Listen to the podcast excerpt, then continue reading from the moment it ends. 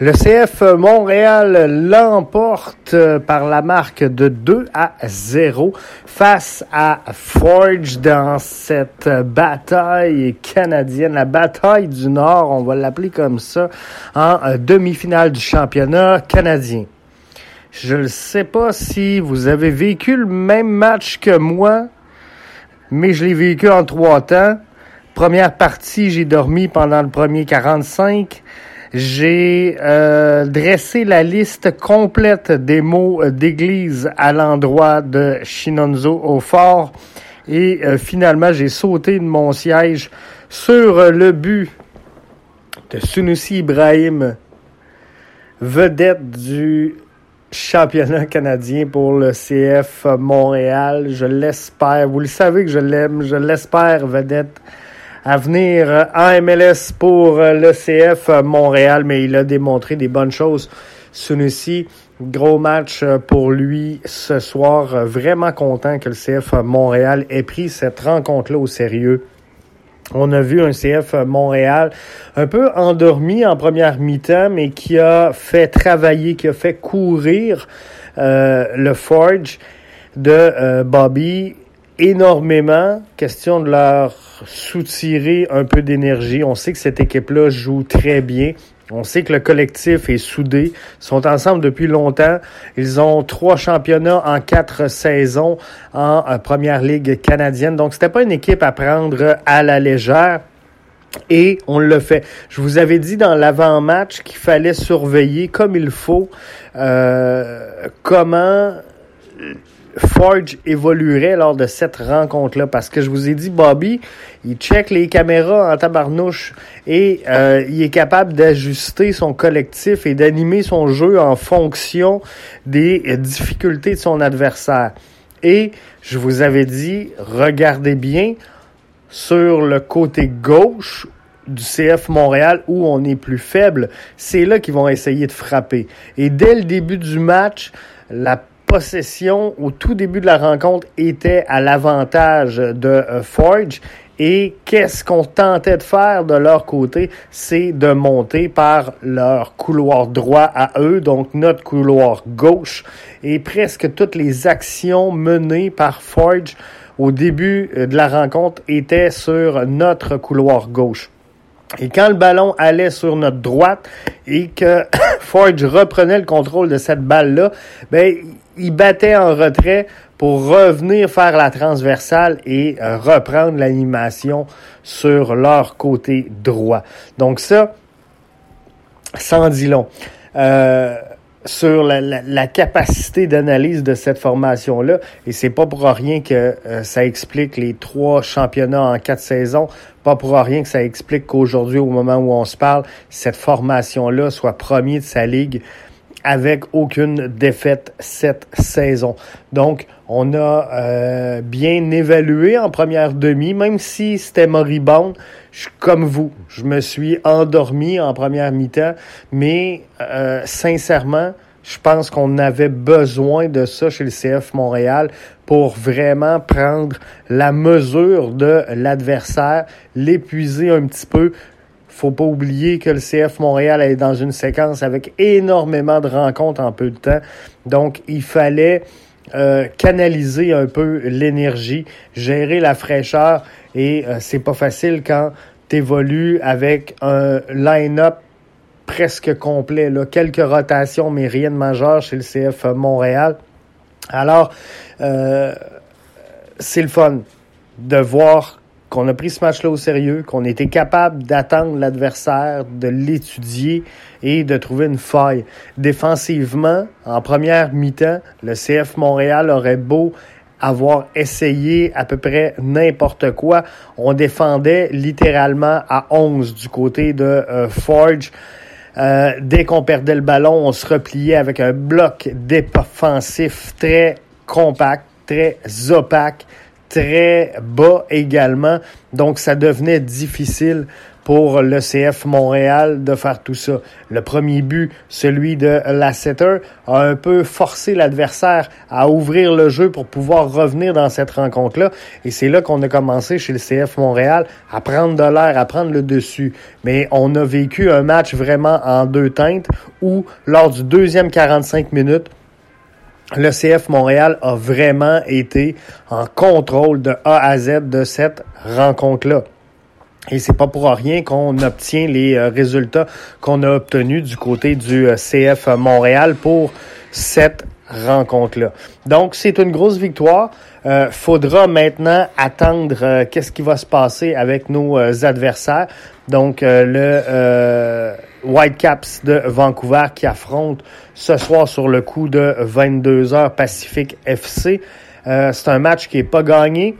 Comme il n'était pas gagné pour le CF Montréal, plusieurs observateurs croient que euh, Vancouver va s'en sortir euh, vainqueur et la logique devrait être ça, mais on l'a vu également.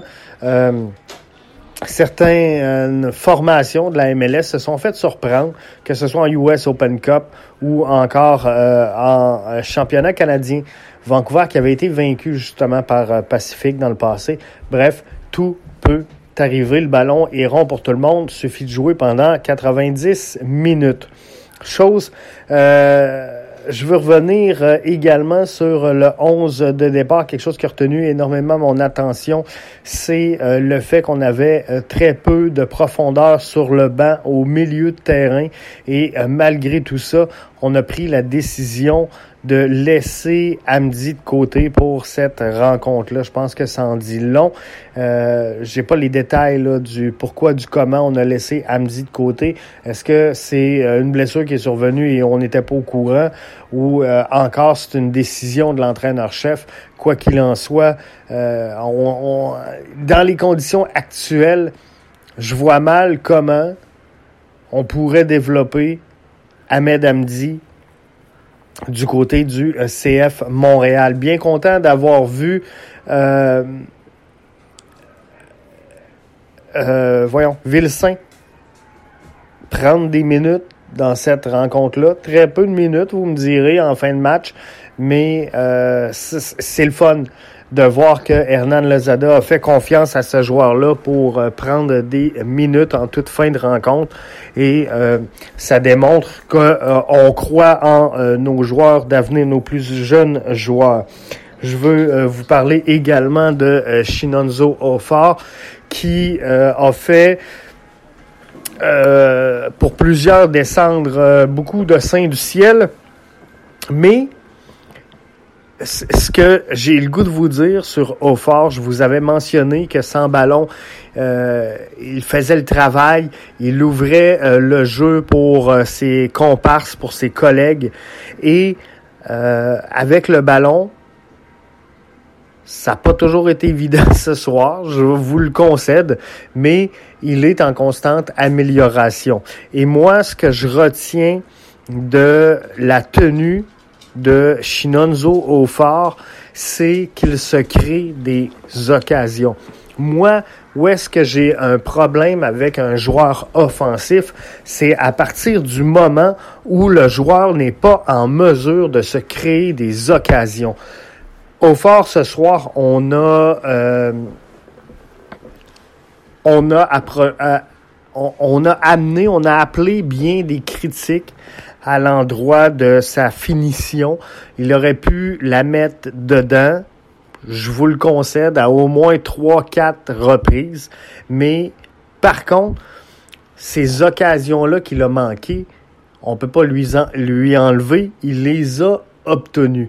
Et à partir du moment où il crée des occasions, où il crée quelque chose sur le terrain, ben c'est signe qu'on s'en va dans la bonne direction dans le cas de Hautfort. C'est signe que euh, le chemin à parcourir, on peut encore y croire. Donc, donnons du temps à euh. Je parlais avec quelqu'un euh, sur euh, les médias sociaux au cours du match qui me disait je suis en train de perdre patience avec Hautfort et je l'ai je lui ai juste mentionné souvenez-vous combien de fois on a critiqué Joel Waterman euh, et, son niveau de jeu, son calibre de jeu, avant qu'on dise, OK, ce joueur-là est un joueur du CF Montréal, est un joueur MLS, et il a été appelé par John Herdman, souvenez-vous, là.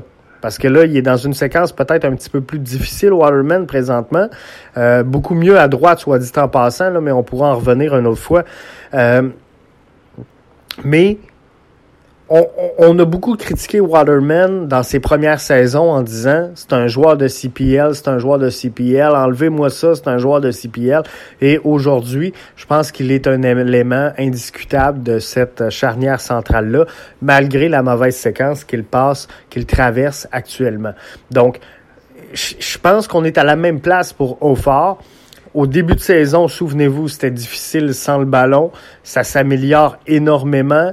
Avec le ballon, il a de plus en plus de chances de marquer. Maintenant, doit apprendre à, cadrer, doit apprendre à marquer.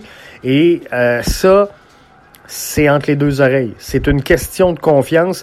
Donc, plus il va prendre de tirs en direction du filet, plus qu'il va réussir à les cadrer et plus qu'éventuellement, en les cadrant, ben, il va réussir à marquer. Et lorsqu'il aura réussi à en marquer deux, trois sur une base régulière, sur une base consécutive, ben, moi, je vous le dis, ça va être décollé dans le cas de Shinonzo phare. Euh, Sunusi Ibrahim, ben, il a marqué, joueur euh, vedette, en train euh, d'aller rejoindre les grands leaders du championnat canadien, que ce soit Sébastien Jovinko, euh, que ce soit euh, également Nacho Piatti, il s'en vient proche et pourrait atteindre un record là, dans la, finale, dépendamment euh, les succès qu'il connaît. Mais ce niveau-là, cette domination-là qu'il a face à des clubs de CPL, ben on, on doit l'apporter au niveau de la MLS. Et pour l'apporter là, il faut quoi? Il faut des minutes de jeu sur une base régulière si Sunusi Ibrahim jouait sur une base aussi constante que joue présentement Shinonzo au fort, ben je crois que euh, on aurait vu de l'évolution dans son jeu, dans sa réalisation, dans son évaluation de ce qui se passe autour de lui. Bref, il aurait progressé. Là, c'est pas le cas parce qu'il joue euh, sur une base très irrégulière, avec des minutes également irrégulières. Donc, je pense que ça lui nuit présentement, mais j'aimerais le voir. Alors qu'on on sait là, on a besoin de fraîcheur, on a besoin de rotation, on a beaucoup de matchs qui s'en viennent. J'aimerais le voir sur une base plus régulière, prendre des minutes. Euh, en attaque avec euh, Shinonzo au fort.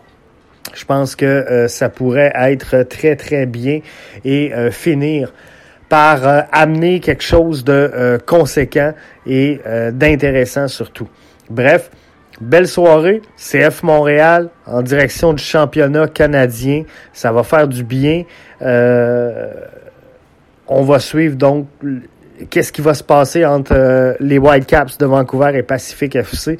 On vous revient avec un résumé de tout ça demain à, BBN Media. Mais là-dessus, vraiment content euh, d'avoir été avec vous. Et euh, ben, on, célèbre, on célèbre cette victoire-là. C'était Jeff à BBN Media.